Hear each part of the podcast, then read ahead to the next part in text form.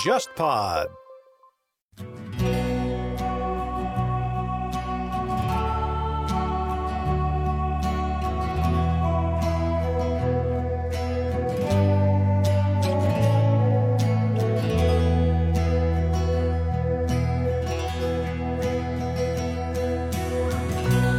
收尸这个基基本上是欧洲瘟疫文学想象里头的一个经典的一个形象嘛，就是晚上黑黢黢的，到处都没有人，然后一个破马车这么拉着走，有人边走边摇铃，就是那句非常著名的“把你们家的死人抬出来，把你们家的死人抬出来”。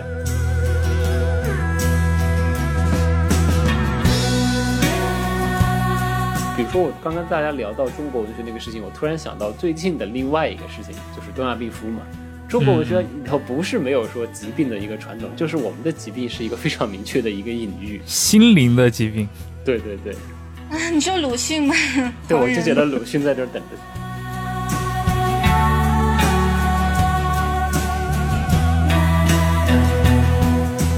Oliver Sacks 的东西可能很多时候好读的一个原因，就是因为他自己他并没有得病，他是那个观察者，他是医生，他可以用他自己的训练。把这些东西描述出来，但同时他又非常同情那些人，所以他可以站在一个非常，呃，恰当的位置来做一个描述。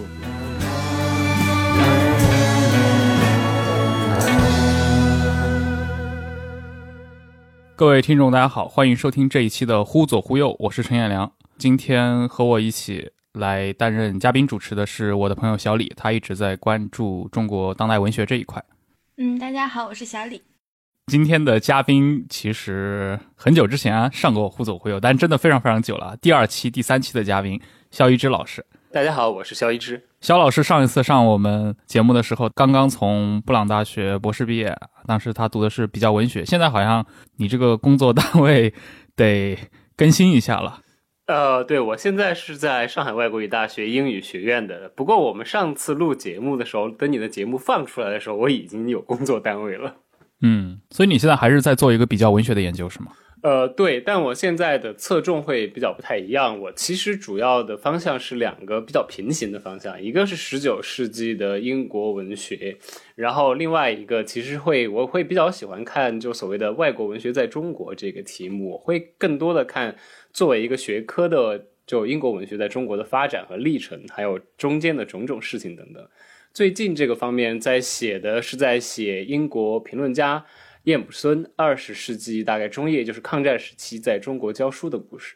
呃，反正我们这段时间的话，都一直基本都是宅在家里了嘛。就是我想两位肯定都是啊。我们之前我我宅在家里之后，就开始构思我们到底能够远程录哪些话题。那之前找了很多嘉宾，然后聊了很多非常直男向的话题，但这期我觉得我们得还是还是得聊一些文学了。不是直男向的话题就没我什么事儿了，是吧？啊，所以你们两位这段时间在家，我们都知道嘛，现在处在一个疫情当中。嗯，你们在家的整个的生活，包括读书这块的话，会不会被现在我们面临的这个现实问题也会有一个方向上的引导？比如说，会更多关注一些疾病的这种话题。这段时间其实状态很奇怪，我可能大家都会有类似的感觉，就是你其实我觉得虽然突然时间有一大把一大把，但是你可能很难静下心去做一些需要有很专注才能做的事情。所以我的确尝试过几次之后，我放弃了自己之前在做的专业研究，然后再看一些的确会相关的东西。然后最后找到一个折中点嘛，所以我看我把之前很久你看过的笛福写的《微年记事》又看了一下，然后再大概梳理了一下英国文学里头跟瘟疫或者是这种大型的流行病或者是疾病叙述有关的东西，呃，就感觉现在单独的再回去做之前那些东西的确有难度。然后最近再加上不都是大学老师都要升格为网络主播了嘛，所以还要准备网络直播的问题。所以小李这边呢，你的生活状态？我觉得有一个事情挺有意思的，就是我最后一次去上海图书馆借书，借了一个小说，叫做《大雪将至》。当时是没觉得这个书怎么样，就前两天在收拾的时候，就突然看到这个书，就觉得好像是一个一个 sign，就像是一个不是很好的兆头。就是最后一次再去去那个图书馆，到现在已经有一个多月了，然后就已经闭馆，完全没有办法再去了。除了这个小说就是一个不是很好的兆头之外，然后也读了一些。就重读了像迟子建的《白雪乌鸦》，然后嗯，就看到作家池莉在网上的一些号召，他的呼吁，然后看了他的写于九十年代的小说《霍乱之乱》，然后还有呃毕淑敏的《花冠病毒》，就是跟这个相关的，然后也从中就觉得好像这些小说也有它本身的预见性，就跟我们现实有一些相关的地方。你说这一点很重要啊！你刚其实提到那几部作品，嗯，呃，包括像池莉的那个《霍乱之乱》，我印象中这个小说是不是它就发生在武汉？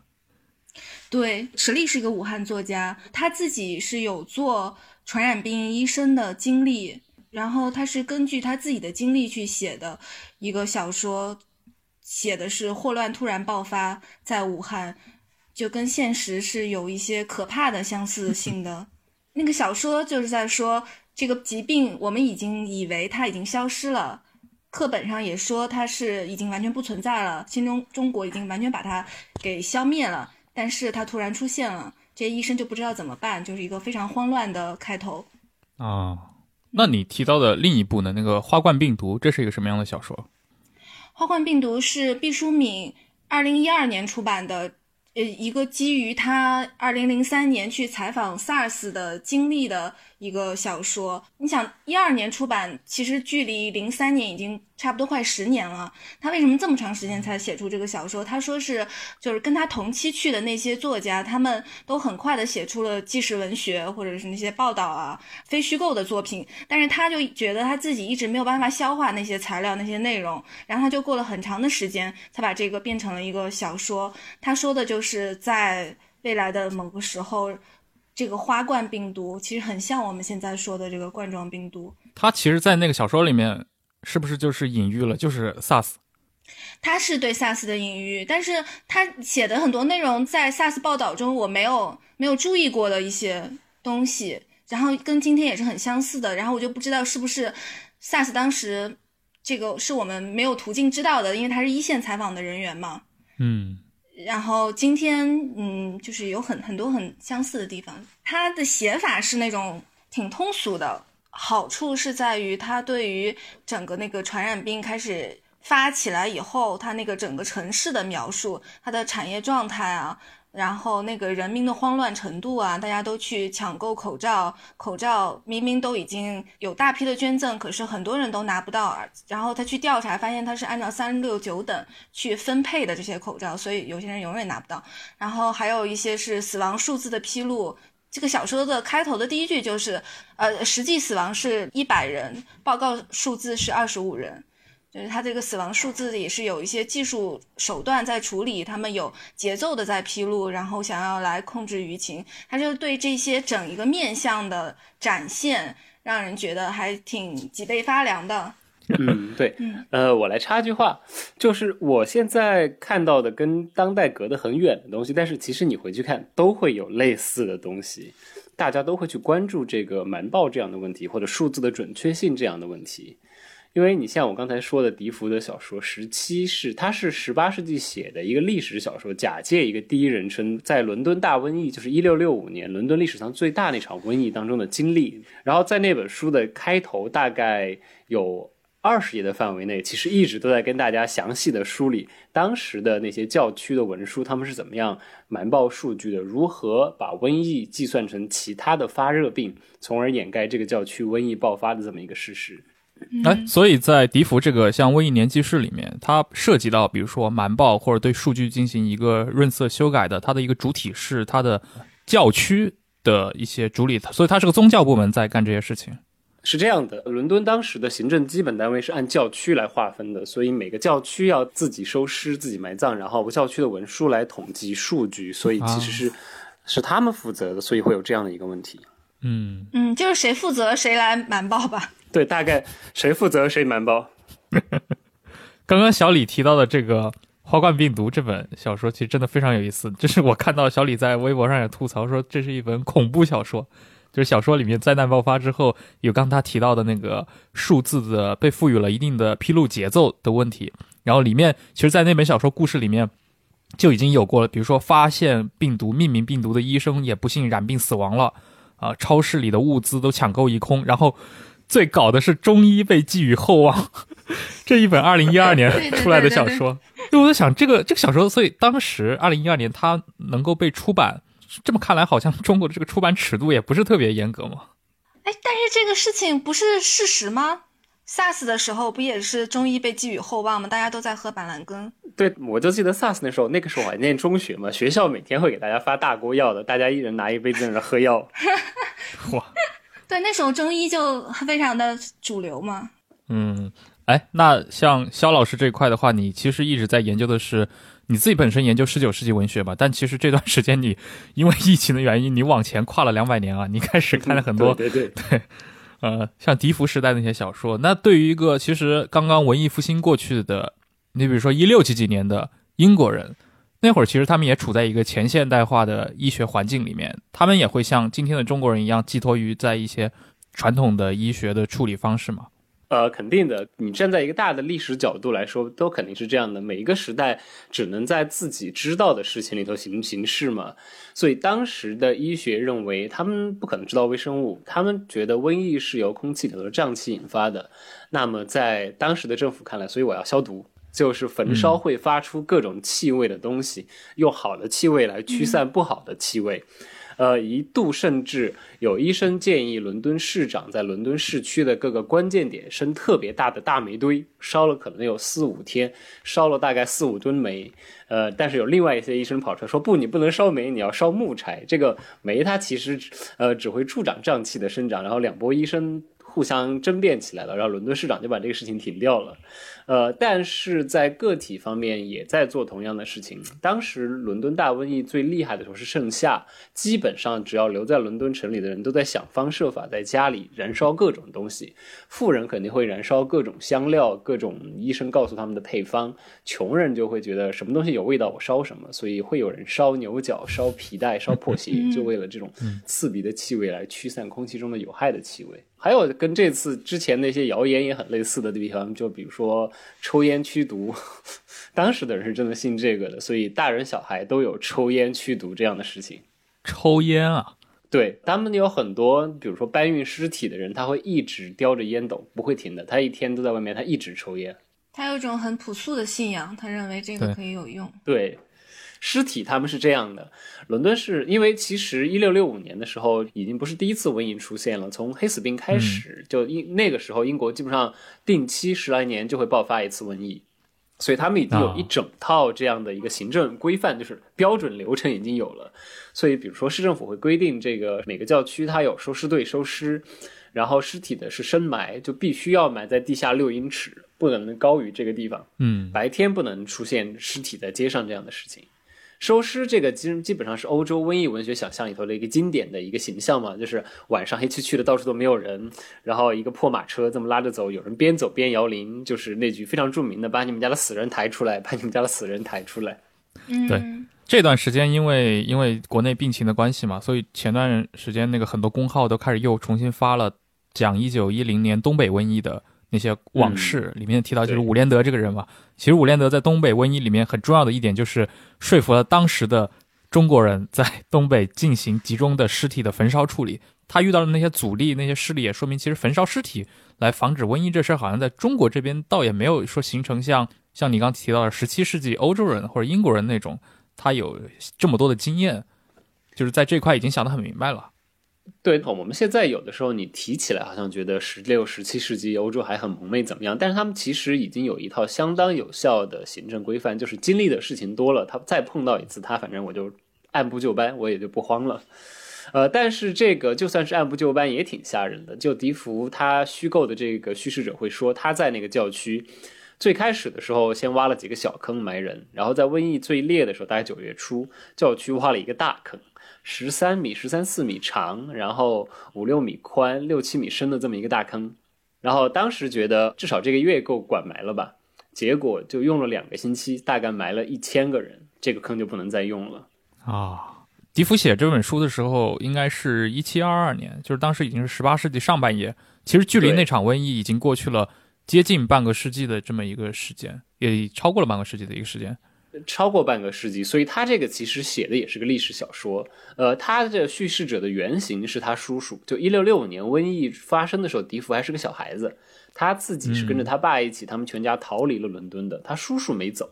然后小说的叙事是用他叔叔为蓝本，虚构了一个这么一个商人的形象，然后再加上从当时流传下来的各种第一手叙事，还有政府公文，这么拼贴出来的一个，其实是一个历史小说文本，不是一个真正的经历过瘟疫的人的口述史。啊，他其实有很多自己拼凑的想象的部分。对你仔细看这个小说，就会有很多时候这个叙事者在说：“我听说还有这么一件事情，呃，真假我不知道，我就是告诉大家，你们自己判断吧。”有的时候想想，跟我们现在很多时候做的事情也是一样的。我听说了这么一个事情，我觉得可能告诉大家，可能对大家在瘟疫当中生存下去会有帮助，但是真假我不确定，我让大家自己来评判。就我觉得这本书，我看上去可能对我有比较大的感触，就在于他真的把这种在一个整个特别大的一个社会性灾难面前，个体的这种各种各样的无助、各种各样的不知所措写得特别清楚。呃，这个其实也是笛福写东西的一个长处，就是作为一个擅长勾勒各种细节和场景的人，他的场景会勾勒得特别好。早期的种田流的大师嘛。哎，那你刚刚提到说里面会表达很多个人在这种大的灾难面前的无助，我不知道你有没有一些例子可以分享给我们的听众？呃，就比如说，可能大家知道鼠疫有三种嘛，现鼠疫、非鼠疫和败血症鼠疫。呃，肺鼠疫会飞沫传播，败血症鼠疫会死得很快，现鼠疫就是那个会有淋巴结肿，然后会出现黑色斑块的那个。这几种鼠疫当中都很有可能会因为鼠疫最后进入到感染了你神经系统，然后你会出现各种神志不清和谵妄这样的症状。所以笛福就写有一个场景，就是他在街头看到有一个男的赤身裸体在街头飞奔，呃，然后他们全家他老婆孩子在后面哭着喊着去追他，这个人自己是不知道自己在干什么的。还有当时有好多人什么。在因为感染鼠疫，浑身燥热，从家里冲出来，实在是受不了了，跳进泰晤士河里，希望用冰冷的河水给自己降温。然后，当然能游泳的就活下来了，不会游泳的还这样淹死了好多人。还有很多什么经受不住病痛的人，用各种各样的方法。你想，基督徒本来是严禁自杀的嘛，这是一个特别大的罪恶，但是实在是受不了了，所以有很多人用各种各样的方法自杀。有一个人他是被捆在床上的，他没有办法动。但是他实在痛苦的不行了，他就他发现他旁边有一个蜡烛，他就打翻了蜡烛，蜡烛点燃了整个床铺，最后把自己活活烧死，就纯粹是为了疏解自己的一个疼痛，纯粹是为了解脱。对，当然这个里头更多的关于所谓的个人的选择，还是就是这个叙述者扮演的这个人，就是他想要告诉大家，就是你作为一个知道一定知识储备、你有一定实力的人，你这个时候如何自保。但是你很多时候你会发现，这个尤其到结尾的时候，你会意识到，这个叙述者能活下来纯粹靠运气。他所做的一切努力，其实未见得能够发挥什么功效。还有很多人在因为这个利病死去之前，他们会生怕自己因为得不到忏悔的机会下地狱，所以笛福就写，那个时候你走在街头，可以听到很多人在大声忏悔，临死在忏悔，我杀过人，我偷过东西，我和别人通过奸，等等等等。就是在这种时候，他们的宗教热情会疯狂的高涨。嗯，甚至当时英国的政府还会组织什么东西呢？组织一个我们在我们现在看来绝对不可以的事情——大型公众集会。他们会在瘟疫期间组织公共祈祷，大家一起去教堂祈祷，瘟疫赶快过去。这这听上去不是有点像最近韩国那个？我当时看到韩国新闻，想的也是这个，就是啊，这么多年过去了，这个基督教祈祷区域的传统还是没有改。嗯，呃，这个小说有一个很出名的情节，呃，就是这个人他当时决定自己要不要走的时候。他和他哥哥辩论，他哥当然说你肯定要走，留在这儿肯定就是个死。但是他说我不，我要留下来，因为上帝给了我神启。他觉得，呃，如果上帝给了我预兆，让我留在伦敦城里，那么我离开伦敦，我才会死。然后他哥就觉得你在这个时候还这么纠结于教条，这样肯定不行。然后他最后就没办法，他就说你再等我一天晚上，我回去再翻翻书。他就用了一个在呃基督教国家。可能前现代很常见的一个办法就是圣经战，就是我打开圣经，我翻到哪一页，然后再看那一页上面说了什么东西，来判断我下面要怎么办。这个人就翻到了赞美诗的九十一首，就是一首上帝告诉你不要怕，哪怕你前后左右死了成千上万的人，只要因为你信仰我，我一定会保护你，你绝对不会死的这么一首诗。那这个人一看 啊，我不用走了。对我们现在听起来这些都很好笑，但是可能我我在看的时候，我也会意识到这个问题，就是对于一个十七世纪，就哪怕这个小说是十八世纪写的，十七、十八世纪的人来说，天堂和地狱都是非常真实的存在。这种考虑它不是一个多余的考虑，对对他们来说，恰恰是非常重要的这种宗教上关于来世和永生的这种考量。刚说到那个地狱和天堂，其实，在迟子建的小说《白雪乌鸦》里面，它讲的是二十世纪初的鼠疫，就中国的鼠疫。然后这里面也讲到了很多他们民间的。人对于这个鼠疫的非常有神秘主义色彩的一些处理的方式，包括是中医的排毒，用生锈的铁钉煮水喝，过阴身，过阴的人就像短暂的神灵附体，可以传达神仙的旨意，就可以说出来过来的人的前世今生，还有他犯下的罪孽。只要这个人诚心悔过，他就能保证这个人不受鼠疫侵害。然后就是有很多很多这样的描写，其实，在迟子建笔下是挺有那种。民俗的生机，生气勃勃的那种感觉，但是，嗯，也也蛮蛮好笑的，嗯，对，我觉得应该这种情节，池子健肯定会特别擅长。这本我没看过，还没来得及看，但是《额尔古纳河右岸》我是看过的，所以就知道，如果让池子健来写这种涉涉及这种，尤其东北的各种神鬼传怪力的这种东西，他应该会很擅长的。呃，但是这个好像就我们现在会觉得他们就封建迷信，但是我是一个。对所有的封建迷信都有非常开放态度的人，我是会觉得在每一个知识结构下面，这样的话语存在还是有一定的作用的，就是。科学话语，它很多时候它是有一个硬邦邦的因果关系，可以看上去让人知道为什么，所以有一种很安心的感觉。但是这种清楚的逻辑关系，它其实不是所有人都喜欢的。比如说最近瘟疫出来了，我就会天天给我们家发各种新闻，但是我爸就会觉得你搞这么清楚干嘛？没有必要。这个事情反正就是生病了生病，没生病没生病，没轮到你就不用去搞这么清楚。呃，我觉得可能就会有一这样的心理，应该也是有关系的。嗯。封建迷信可能这个说法就有点太笼统，就是我觉得它可能更像是一套故事，就是大家相信中医的这个故事，然后就相信过阴的过阴身这个有用。我觉得这种相信它是一种在民间流传很久的，然后能给人带来心理抚慰的一套话语体系、一套故事，然后你就相信进去，就像也是一种民间信仰吧，也可以算是精神安慰剂嘛。对，小李已经是把中医和和过阴这种，其实过阴我们理解成就是那种神婆她来或者萨满的一种。东北这个特别多嘛，到现在还有，他们有一些。对对对对对，呃，有一本有个人写过一本英国鬼魂史，很好玩的，就是你要觉得这种封建迷信彻底离开了英国的这种可以接受的官方话语是什么时候呢？十八世纪的早期。因为在十八世纪中早期之后，法庭才明确的宣布我们不接受鬼魂的证词。哇，所以在那之前，但是中国你想还有乌盆案呢？对啊，你打官司都有像乌盆案这样的，什么我让一个鬼魂出来作证这种事儿。对啊，对啊，对啊。对。所以就迷信这个事情吧，我就觉得它反正就作为一种精神寄托的存在方式，不光是瘟疫吧，任何大型的这种社会动荡一旦出现，可能都会看到它的影子。嗯嗯。其实你像《花冠病毒》这样的小说里面，其实已经有一点，比如说它里面会专门的提到中医在这种我们现代社会的一个疾病在爆发以后会被寄予厚望。它其实里面是有勾出来那种传统医学和现代医学的矛盾的。这种在英国的这种关于疾病的文学传统里面有过这样的体现吗？因为你看他们其实相对来说，我觉得他们好像这个时间点可能会卡得更早一点。呃，对，但是是这样的，就是你在笛福那儿肯定看不到，那那个时候也没有现代医学可言。呃，关于现就我们这种所谓现代和传统医学的这个问题，在英国那儿更多在流行病上会有一个非常著名的故事，就是流行病的传播，它到底是因为瘴气还是微生物嘛？在十九世纪微生物学彻底出现、彻底证明这个传染源之前，这两派其实一直有纷争。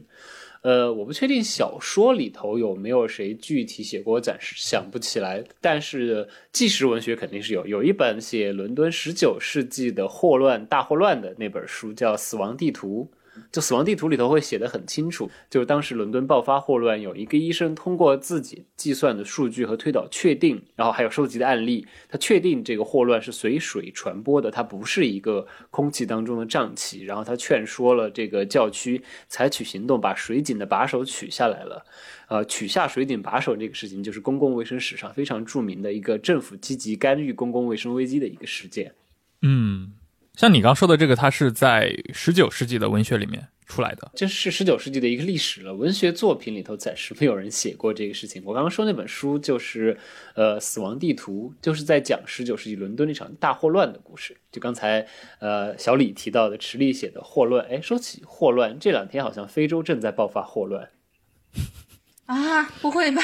对我突然想起来，非洲那个尼日利亚还是什么地方，现在正在爆发霍乱，已经也是死了很多人了，然后几千人感染这样的。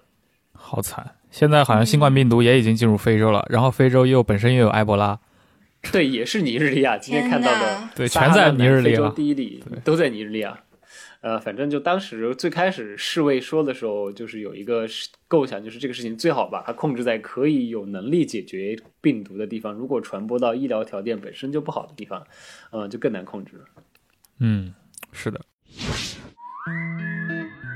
经过十七个月的等待，忽左忽右的微信听众群终于开通了。各位小伙伴，不管你是因为偶然的原因收听到了这期节目，还是本身就是忽左忽右的长期订阅者，我们都欢迎你参与听众群的讨论。我们会在听众群里发布更多更新的节目信息，也会收集各位对忽左忽右内容的反馈与建议。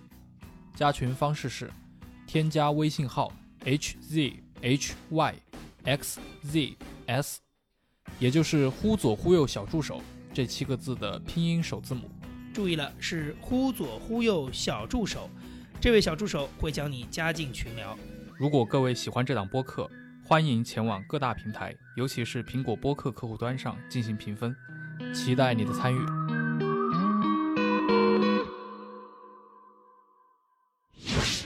其实刚像肖老师他肖医师他提到了很多，其实你看从十七世纪笛福写的时候，当时是一个文学作品，那到后面出现了我们今天说就是非虚构作品啊，一些很纪实类的一些这样的作品，它是会有一个明确的那种，比如说文本上的一个源流吗？因为从我的理解上来说，纪实的东西不是应该先出现吗？呃，是这样的，我我可能刚才时间跳的有点乱，肯定是纪实的先出现。就比如说笛福的那本小说的蓝本，就是各种各样口述的口述史，但是他们没有他写的好看。然后我刚刚说的那本书《死亡地图》是一本现当代的书，不是当时的书，肯定是啊就我们现在的人写的一个非虚构，就有点像这两天可能大家都看过的《雪翼》或者像《瘟疫与人》啊这种现代人在回顾过去的这种东西。但是刚刚你说那个文本传统，在英国文学里头，它的确是这么存在的。笛福的《瘟疫年记事》就算是一个非常重要的文本。然后到了十九世纪早期，玛丽雪莱就是写《弗兰肯斯坦》的玛丽雪莱，她其实还有另外一本世界末日小说叫《最后的人》。那本小说就是模，也是非常明确的受了笛福的这个《瘟疫年记事》来写作的。然后再往后到十九世纪末的英国有很有一段时间很流行写末世小说，你可以看到很多人都是采取笛福的这个一个第一人称视角，通过这个第一人称视角来追溯世界毁灭经历的这么一种写法，非常明确。但我可能想提一个最有意思的笛福和后来的瘟疫文学之间的关联，就是加缪的《鼠疫》。嗯，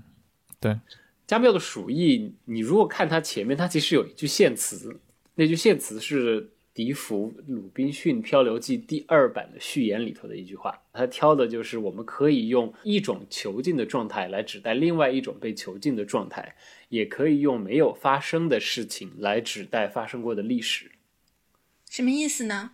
呃，笛福这句话原本的语境，它是在一个就为小说辩护的这么一句说法，意思就是虚构的东西它有它的价值和真实性和它的作用嘛。而加缪的把它放到鼠疫的前面，就是因为鼠疫你仔细看，它其实不简单的是关于这个阿尔及利亚这场瘟疫的一个记录嘛，它其实是纳粹占领法国的一个寓言故事。加缪他当时引这句话的意思，可能也就是在点出自己真正的意图所在。然后他同时呢，也把自己的这个写作放到了笛福的这个瘟疫写作的传统里头。就你去看《鼠疫》的整个结构，呃，尤其是他这个到最后才揭露这本书的叙事者的这这个大结构，和笛福的《瘟疫年记事》其实很像的。嗯。那小李这边的话，你觉得在中国的这个文学传统，哪怕是中国的现当代的这个文学传统里面，有这类的一些线索吗？嗯，很难讲。但是马原很早的时候，在八十年代的时候写过马蜂病，马蜂病也是一种瘟疫了，它会很严重的致残，就是让人脸部。嗯、包括眼睛、鼻子都烂掉，然后身体上肢体也是非常严重的缺失，你的腿啊或者胳膊都会严重缺失。然后中国在很早也对麻风病有一个治理，这个历史我不太清楚了。最常见的一种治理方式，它就是把这些麻风病人全部都圈到一个村里面，然后形成一个麻风村。对这种麻风村在四川、在江苏好像都有。好像在那个东北的兴安岭里面也有，我就文革的时候，有些人逃难会逃到那儿去。对对对，五十年代、六十年代的时候都有。马原他在八五年的时候写的这个小说叫《虚构》，他说的是他是一个汉人到了一个藏族的麻风村村落里面发生的一系列的故事。他这个小说是有原小说的这种叙事的特色，让你好像你都不知道这个人到底去了没有，因为他说我是在跟你讲一个故事，但是他其实他本人是去了的，他在那边待了几天。然后他把他在那里看到的一些恐怖的情景就记录了下来。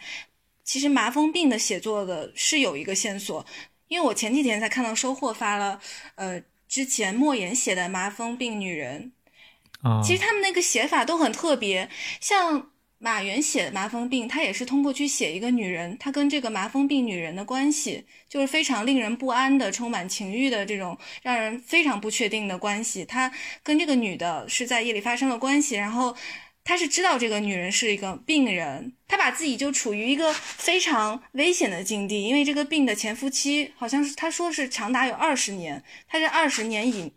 里都有这种不不安的这种困扰在。麻风村它是一个封闭的村落，然后它是与世与世隔绝的一个地方，然后他是一个健康的人到了那里跟一个病人发生了关系，然后让自己也处于一个长期，嗯你就不知道会不会发病的这种状态。这个其实挺像我们身处在瘟疫中的这种心情的，它其实有一点那种隐喻的这种色彩的。对对对对对，就是嗯。你是一个绝对的他者，但是你跟他跟他发生了这种关系，就像我们在今天，我们不知道我们有没有和一个新冠肺炎潜伏期的病人擦肩而过，然后我们也不知道这个病的潜伏期这么长，我们也不知道什么时候会发病，就是这种不安，我觉得在他的作品里面有非常好的表现。嗯，莫言的《麻风病女人》那个我就没有细看，但是我觉得在想，好像中国对于麻风病的这种想象，还有这种恐惧是挺还挺挺多的。因为我之前也看过一本书，然后也跟一个那个书的作者聊过，他是一个专门去采访麻风村的一个记者，一个摄影记者，他也写下了一部书，然后去歌颂他们的心灵多么的坚强，多么的伟大，因为这些人他们在那么糟糕的环境下面，然后自给自足，就必须要自己种地，然后还做一些经济作物，就让自己活下来了。嗯，觉得这个好像在中国是写这个还是就是我看到的比较多的文本，像《霍乱》和《霍乱之乱》和《鼠疫》，嗯、就是迟子建和池立的文本，还有写花冠病毒的，都是单个，嗯，没有看到像麻风病这样的，就是有很多作家都在写的，很关注的。你其实刚提到像马原在八六年写的麻风病的作品，其实我也看了前段时间马原的采访嘛，那里面其实他也提到这本书，而且他明确的说自己其实写书写这本书的话，其实自自己有一个很大的启发是来自于像那个格雷厄姆·格林，还有一个法国作家叫弗朗索瓦·莫里亚克，好像是叫这个这个作家的作品我没有读过啊，对对，我我在想的是，因为他们八十年代这批作家写麻风病，这也产生了自己的中文作品。这个到底是一个中国的文学传统呢，还是说他们受到的是呃，我刚提到像像他自己说的格林啊、莫里亚克啊，他又是一个外来的一个传统呢？马原是先锋五虎将之一啊，他肯定是受西方的这个影响。他那个采访里面他就说，他是看到了这个好的作品，然后他才觉得自己要卯足了劲儿写一个中国的类似的这样的作品。你很难说它这个传统是从哪儿来的。嗯嗯，我我也插一句，就我觉得很多时候现尤其现代中国文学，你要讲它是一个单独的、自然而然内发出来的这么一个传统，我觉得很难讲。从中国跟世界接触开始，我们甚至连我们的语言都是来自于和这个世界互动而改变，才得到了现代汉语这个东西的。对所以只说可能就比如回到文学这方面呢，就是说可能某一些我们文学要素或者是一些叙事的结构。呃，在西方文学那个地方，他们比如说，他们可能更熟悉使用这些要素和结构，而我们可能就会选另外一个。就比如说，我刚刚大家聊到中国文学那个事情，我突然想到最近的另外一个事情，就是东亚病夫嘛。中国文学里头不是没有说疾病的一个传统，就是我们的疾病是一个非常明确的一个隐喻。心灵的疾病。对对对，啊，你说鲁迅吗？对，我就觉得鲁迅在这儿等着。今天大家有没有看那个 B 站上他们做的看到了？看到了，我就等着这视频什么时候被下架呢？疾病这个很多啊，就肺结核都都已经有很多人很多人写啊，疾病的隐喻嘛。是的，而且我想的是，因为你从其实从整个的文学上来说的话，尤其小说这一块，中国的早期的古典小说里面，好像确实涉及到疾病本身的并不是特别多，即使作为背景，好像都不是特别多。比如说像最早的那些话本小说，或者说像《三国演义》里面，其实三国的时代是一个瘟疫大流行的时代。那张角，包括像江东的虞姬，对吧，都是三国里面很重要的人物。他们其实这些人的出场，他们的大背景都是瘟疫流行，但是实际上我们在阅读三国的时候，很少，就是你很难对当时的那种瘟疫本身产生很具体的一个印象，或者说，呃，罗贯中在整理书写的时候，还是转向了那些更神神叨叨的一些故事。是啊，这么说，我总觉得好像是有点空白。但是有些人物他会设定为生病啊，他有严重的肺病啊，或者是不足我刚刚想说林黛玉出现了。对啊，林不足之林黛玉症啊，他这他要不然有寒症，要不然有热症。对，或者那种肺老鬼的这种，对对对，就费老鬼。哎，对，费老鬼也是一个现代中国文学经常出现的，对不对？你往前估计也很难找。对，尤其是这个费老鬼，他一般都是这种扶不起来的男人，这种这种不行的这么一个形象。他他好像还是更大的在隐喻层面上被使用了的感觉。东亚病俄罗。斯文学里面很多，对，刚刚说起来这个其他的疾病，就其实的确是在英国的这个传统里头，因为我最近这几天也在想，疾病的出现和可能跟现实主义小说本身的这种力图追求现实效果的这么一个追求也有关系。呃，十九世纪小说里头疾病会非常常见。可能举几个大家都知道的例子，大家可能都能想出来。就简爱小时候念书的时候，不是送去那个学校，他有一个很好的朋友嘛？嗯，嗯，海伦，对，海伦猩红热死掉了。哎，那是个传染病哎，猩红热是个很厉害的传染病，就是对那个时候的人来说，他们其实这种传染病是经常出现在生活当中的。还有狄更斯《黄连山庄》里头也是一场传染病的故事，没有到瘟疫，但是是一场很厉害的大传染病。然后狄更斯他因为是一个公共卫生事业的爱好者，他这个小说也是故意安排这个情节的，就是这是一场社会从上到下最尊贵的贵族和最低贱的贱民都会感染的一场病。他就是在想说，在瘟疫面前没有任何阶级地位可言，病毒是平等的。所以你们这些有钱有势的大人物，如果不关注公共卫生的话，你们自己也逃不掉。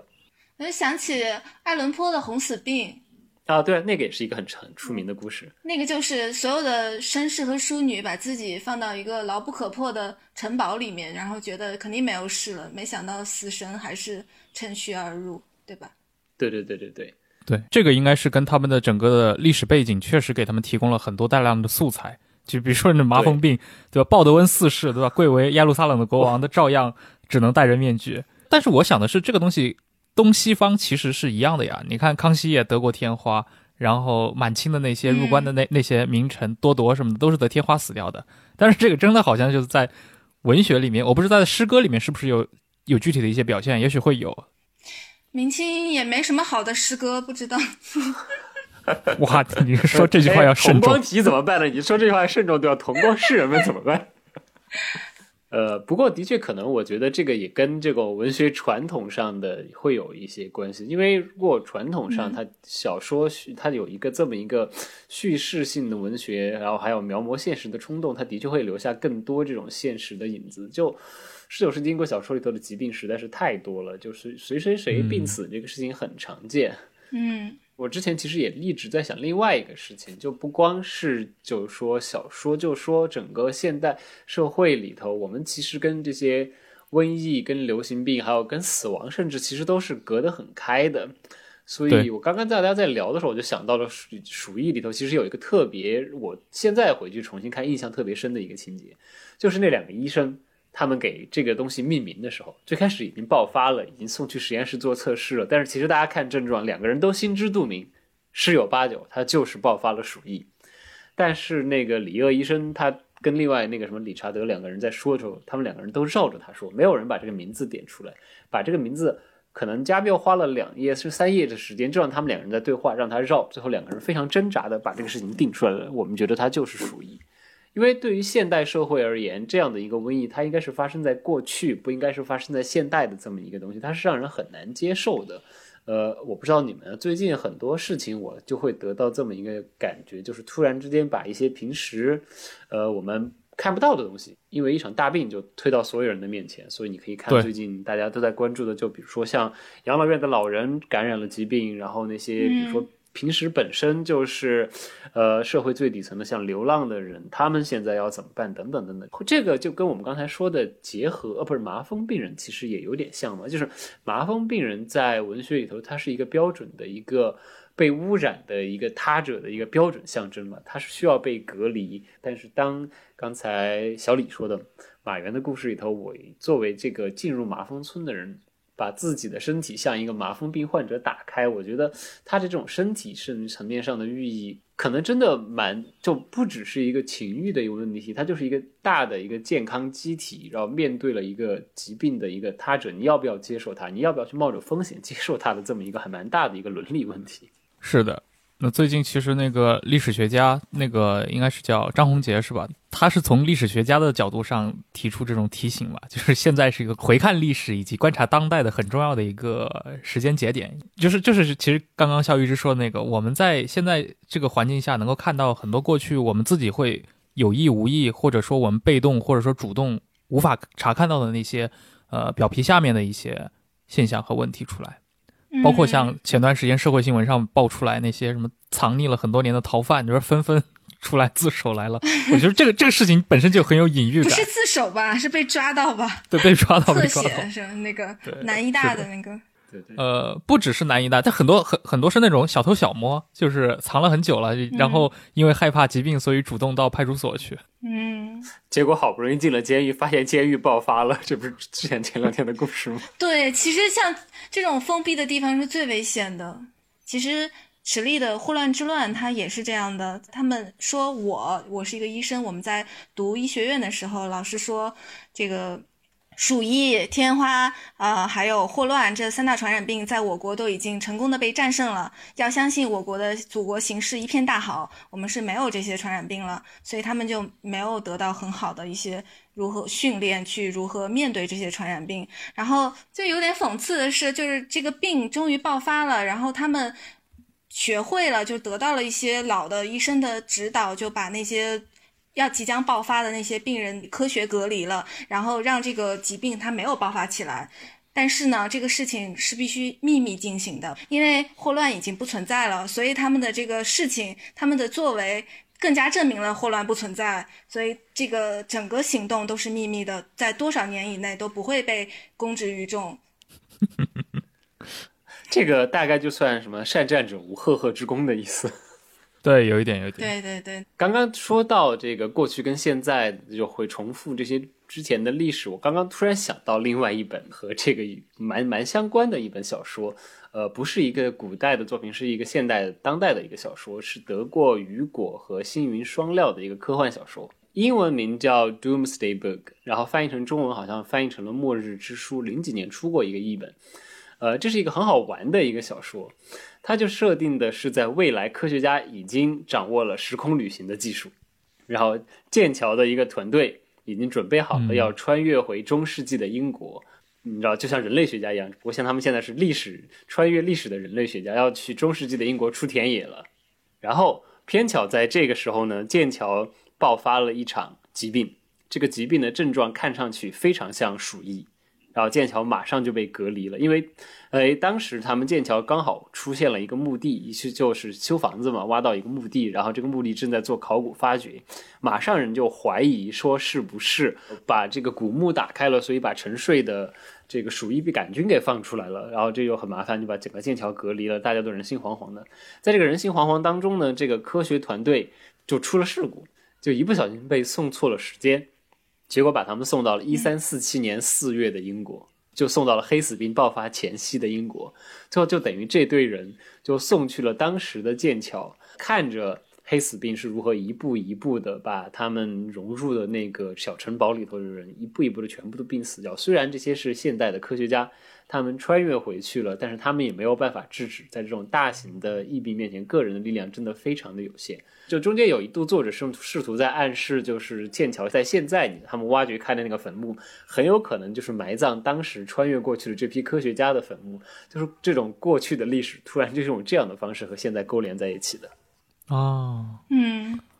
其实我们像提到疾病的时候，尤其是肖一之你自己研究这个领域，一定会涉及到像疾病写作这个东西，跟我们传统理解的那些，其实你刚刚说到的很多是一些大众作家。无论是像笛福也好，狄更斯也好，还是像格雷厄姆·格林也好，他们本身就是那种，并没有被固定在一个疾病写作的这个领域里面。那真正的到我们今天说疾病写作的时候，一般他所指定的那个对象群体，他是什么时候出现的？呃，这个其实也是一个比较新进的一个东西，就是所谓的这个大话题叫医学和文学的这样一个，也作为一个研究领域，它其实出现的并不是很久，也就是最近这二三十年的事情。呃，所以当然这个研究领域的人，他们会确立一部分各种经典作家。呃，其中在英国文学范围中，其实有一个非常经典的疾病写作的那个人，就是玄学派的那个诗人多恩。就是每次出了事情，告诉大家没有人是一个孤岛的多恩。但 我以为这是一个网络语言。没有，就每次看到这个，我其实都很想吐槽。就是尤其当看到大家把它作为一首诗列出来的时候，他是一个非常著名的诗人，他是艾略特最喜欢的诗人之一。但是恰恰这个没有人是一个孤岛，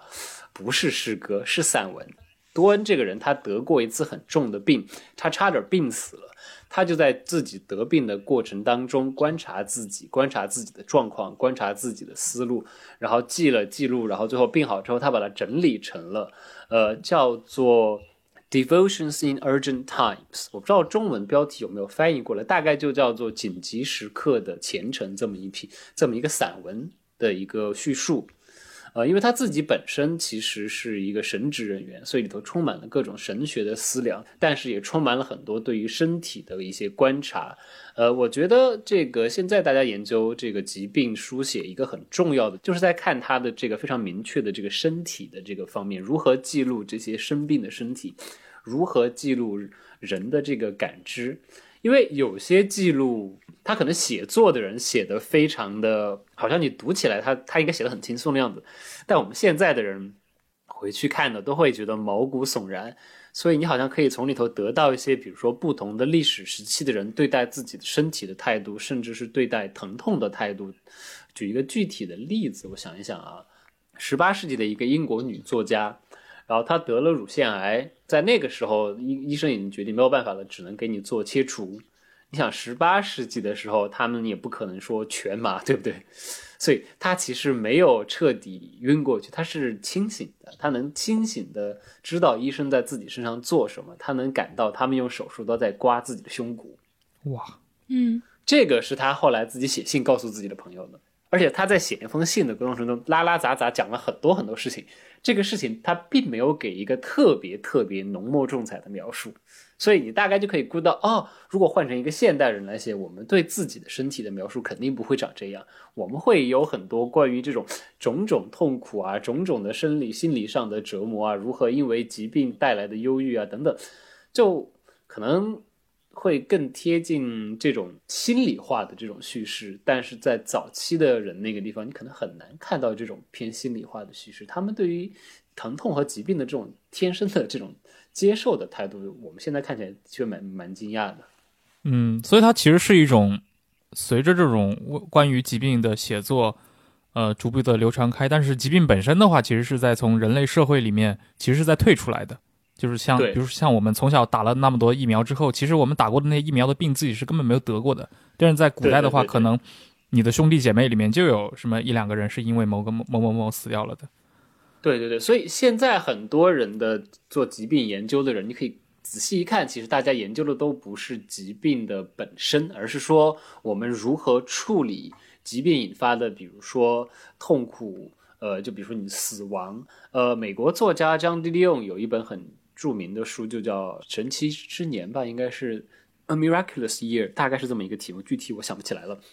就是在记录一年之中，她连续失去了好几个亲人。呃，她丈夫，然后她养女，然后她自己好像也得了癌症，这种突然之间连续多重打击，就是刚才说的，作为一个觉得一切都有受控制的现代人，突然最大的幻觉被打破了，一次一次的发现自己的生活在大型的失控，你要怎么样还能活下来？嗯，我突然想到，中国其实写疾病、写残疾，还有这种丧尸写得最好的其实是史铁生啊。啊、对对对对对，哦，他的《戊戌笔记》然后，他自己的一系列散文，还有他的《命若琴弦》，都是就是在说这个生命，他是在一直在反思，因为他其实他的一生都在跟他尿毒症在做斗做抗争，他很早就不能走，也不能像普通人一样生活了。觉得他的痛苦还有他的那种反思都在他的作品里面。那《戊戌笔记》其实挺难读的，就是说一个残疾的男人，他就是很破碎的一些情感对吧。就是你作为读者，嗯其实你你你很难进行一个自我代入。对对对对对对对。很难读，很难代入，但是很多时候我会觉得，可能我会觉得疾病写作它的意义，但是的确就恰恰就是在这个很难，因为如果没有人把这些东西写出来的话，作为一个健全的人，你真的没有办法去想象会出现这样的问题。然后当你面对到的时候，你会发现，原来另外一种生活它其实是这样的，我真的是没有办法想象的东西。是嗯余秀华写的也很好，余秀华也有发表一个很像自传的一个小说，叫《人生》还是什么啊写在人生，我忘了是对，他是在收获上发的一篇，后来好像还出书了，就是去年或者前年吧写的，因为他是脑瘫嘛，脑瘫啊患者，对对对。然后他他的走路和讲话就没有到普通人的这个程度，然后走路也是摇摇晃晃，讲话也是有点口齿不清，再加上方言，你可能根本听不懂他在说什么。然后他的婚姻生活也是挺痛苦的，就是一直受着这个，就是她那个丈夫的有些家暴啊，有一些瞧不起啊，就是在这种痛苦中选择了离婚。他就他写了一系列的这种有点像控诉的一样的一个残疾女人的自白，我觉得也是挺值得看的。它里面的有一些内容都是我们普通人是没有办法想象的，他的是他的难嘛，还有他这么难当中，然后他还能写作，他还能表达，而且表达的是相当好。他们不来写的话，确实很多人你没法了解到这么小众的一群人，这么小圈子的一群人，他们的一个真实的体验是什么？他们的痛苦到底源自哪里？其实我我倒是想到的是那个，就前几年有那个《纽约客》有一个专栏作专栏作家呢，应该是叫 Oliver Sacks 对吧？啊，对，他写过好几本，就中国好像也引进过，叫《火星上的人类学家》，然后还有一本嗯。叫《错把妻子当帽子》，因为他自己本身是一个神经医学的临床博士，但是他同时又一直在《纽约客》上发表他的那些，有些是小说，有一些是一些就是非虚构的一些作品。他其实用了很多临床案例来介绍他所了解的那个真的是非常小众的那种领域里面，经常关注到是一些嗯。脑神经的嗯，那种病例患者，比如说他里面那种有一些患者就很奇特，他比如说其中有一个患者，芬兰籍的患者，他是因为他的大脑出现了一些问题、一些障碍，他是一个疾病的问题，他把自己的妻子就看成了一个帽子，拼命的想把它往身上戴。然后还有一个患者始终认为自己是一块香肠，就真的有这样的例子。然后他没法去睡觉，因为他就是他的家人劝他睡觉，他不会睡，因为他说香肠不会睡觉。那最后没办法，那个医生只能在他的身上盖一块面包，然后他就能够安静的躺下来了。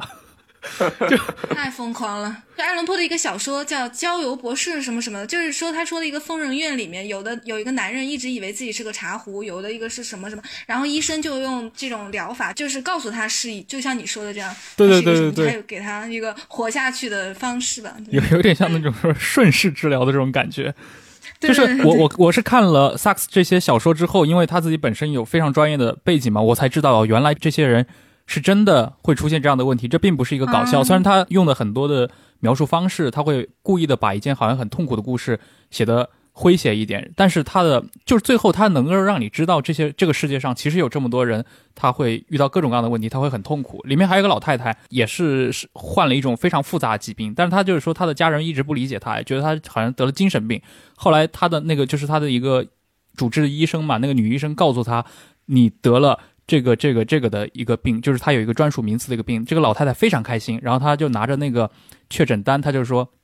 我终于可以回家告诉我的儿子，我并不是说我疯了，我真的是得了这个病。”嗯嗯但我自己想的另一个事情是，我们经常刷微博会遇到那种，我不知道你们有没有遇到过那种人啊，就是他会给你私信或者在很多微博下面留言，说自控诉自己被中情局给脑控了。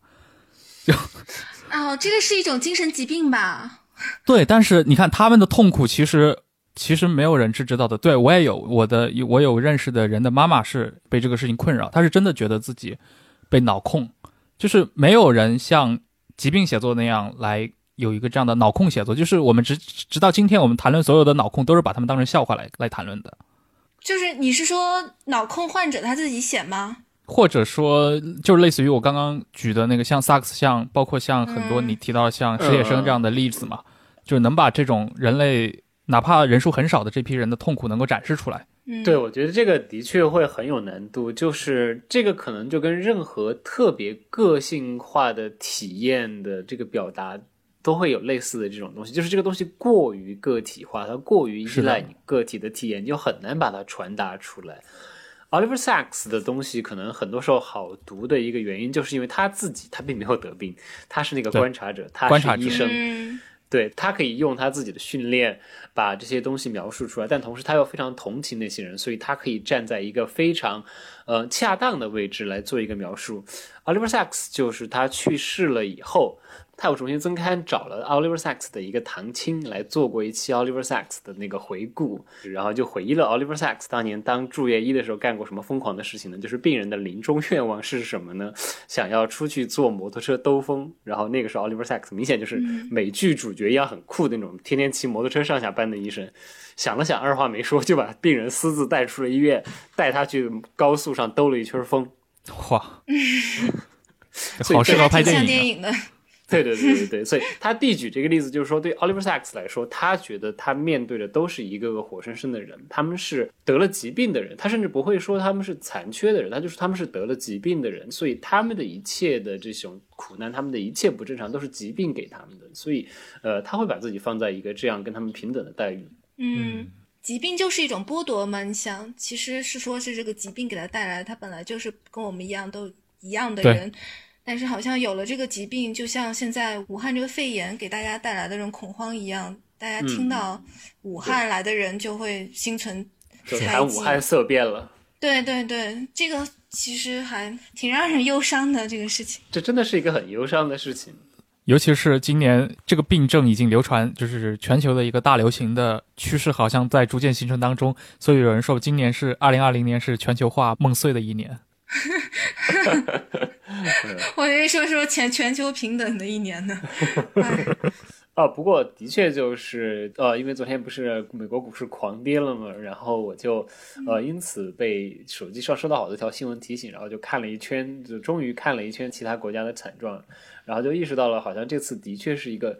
全球化的一场巨大挑战。就比如说这两天看到新闻才知道，哦，原来今年春节中国人没有过好春节的结果，就导致秘鲁人民也过不好了。啊？为什么？嗯，呃，哦，等一下，不是秘鲁，是智利人民也过不好了，因为就大家超市里头的智利车厘子啊。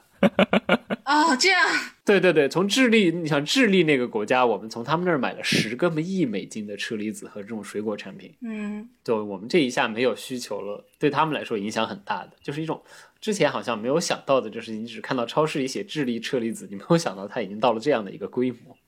是的，那其实我们今天关于疾病和文学这块也都聊了挺多的，就是这是我们在疫情当中录的这第几期节目了，也忘了，就也不知道什么时候才能够恢复。不过看现在这个趋势的话，感觉我们都得做好这个长期跟这些新生的疾病共处的这么一个准备了啊！大家该做准备的做准备，该囤点什么压缩饼干的去买点压缩饼干。我今天看到那个那个 Costco，它已经推出了什么末日套餐。天哪，至于吗？不是在中国，应该是在北美吧？应该是在北美。其实那个罐头中国也有卖的，就是山屋的那个罐头，就是他们登山野外经常用的一个罐头，就是保质期二十五年那个。哦，那确实是末日罐头。对，你可以待在什么防空洞或者导弹发射井里面，四个人对吧？生活二十年以上。希望不要到这样的末日图景。我感觉最后对，我们这个想不想吃那个。这个末日图景非常像我们当时我来录的第一期节目，我们是在讲末世小说那一期。废土，废土。对对对，废土。对我，所以我们从第二期就开始研究废土，其实是有点意义的，对吧？哦，原来一直想一切的预兆都在那个时候开始了。那会儿我跟郑世亮就已经在讨论一些废土的废土中的生存工作了这个以后我们有机会单独再录节目来聊。用得着。好那非常感谢两位我们下期再见。